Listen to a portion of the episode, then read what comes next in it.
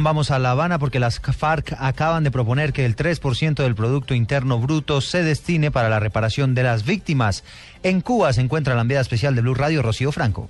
Buenos días, los saludos desde La Habana, Cuba, donde avanza la mesa de diálogos con respecto al tema de las víctimas entre el gobierno y las FARC. En las últimas horas, por parte de la guerrilla de las FARC, ha hablado la integrante de ese grupo armado ilegal, Tanja Neymayer, quien ha pedido que ahora sea identificada como Alexandra Nariño. Ella ha hablado del tema de la reparación y están señalando que se requiere poner un porcentaje del Producto Interno Bruto del país para financiar el Fondo de Reparación Integral.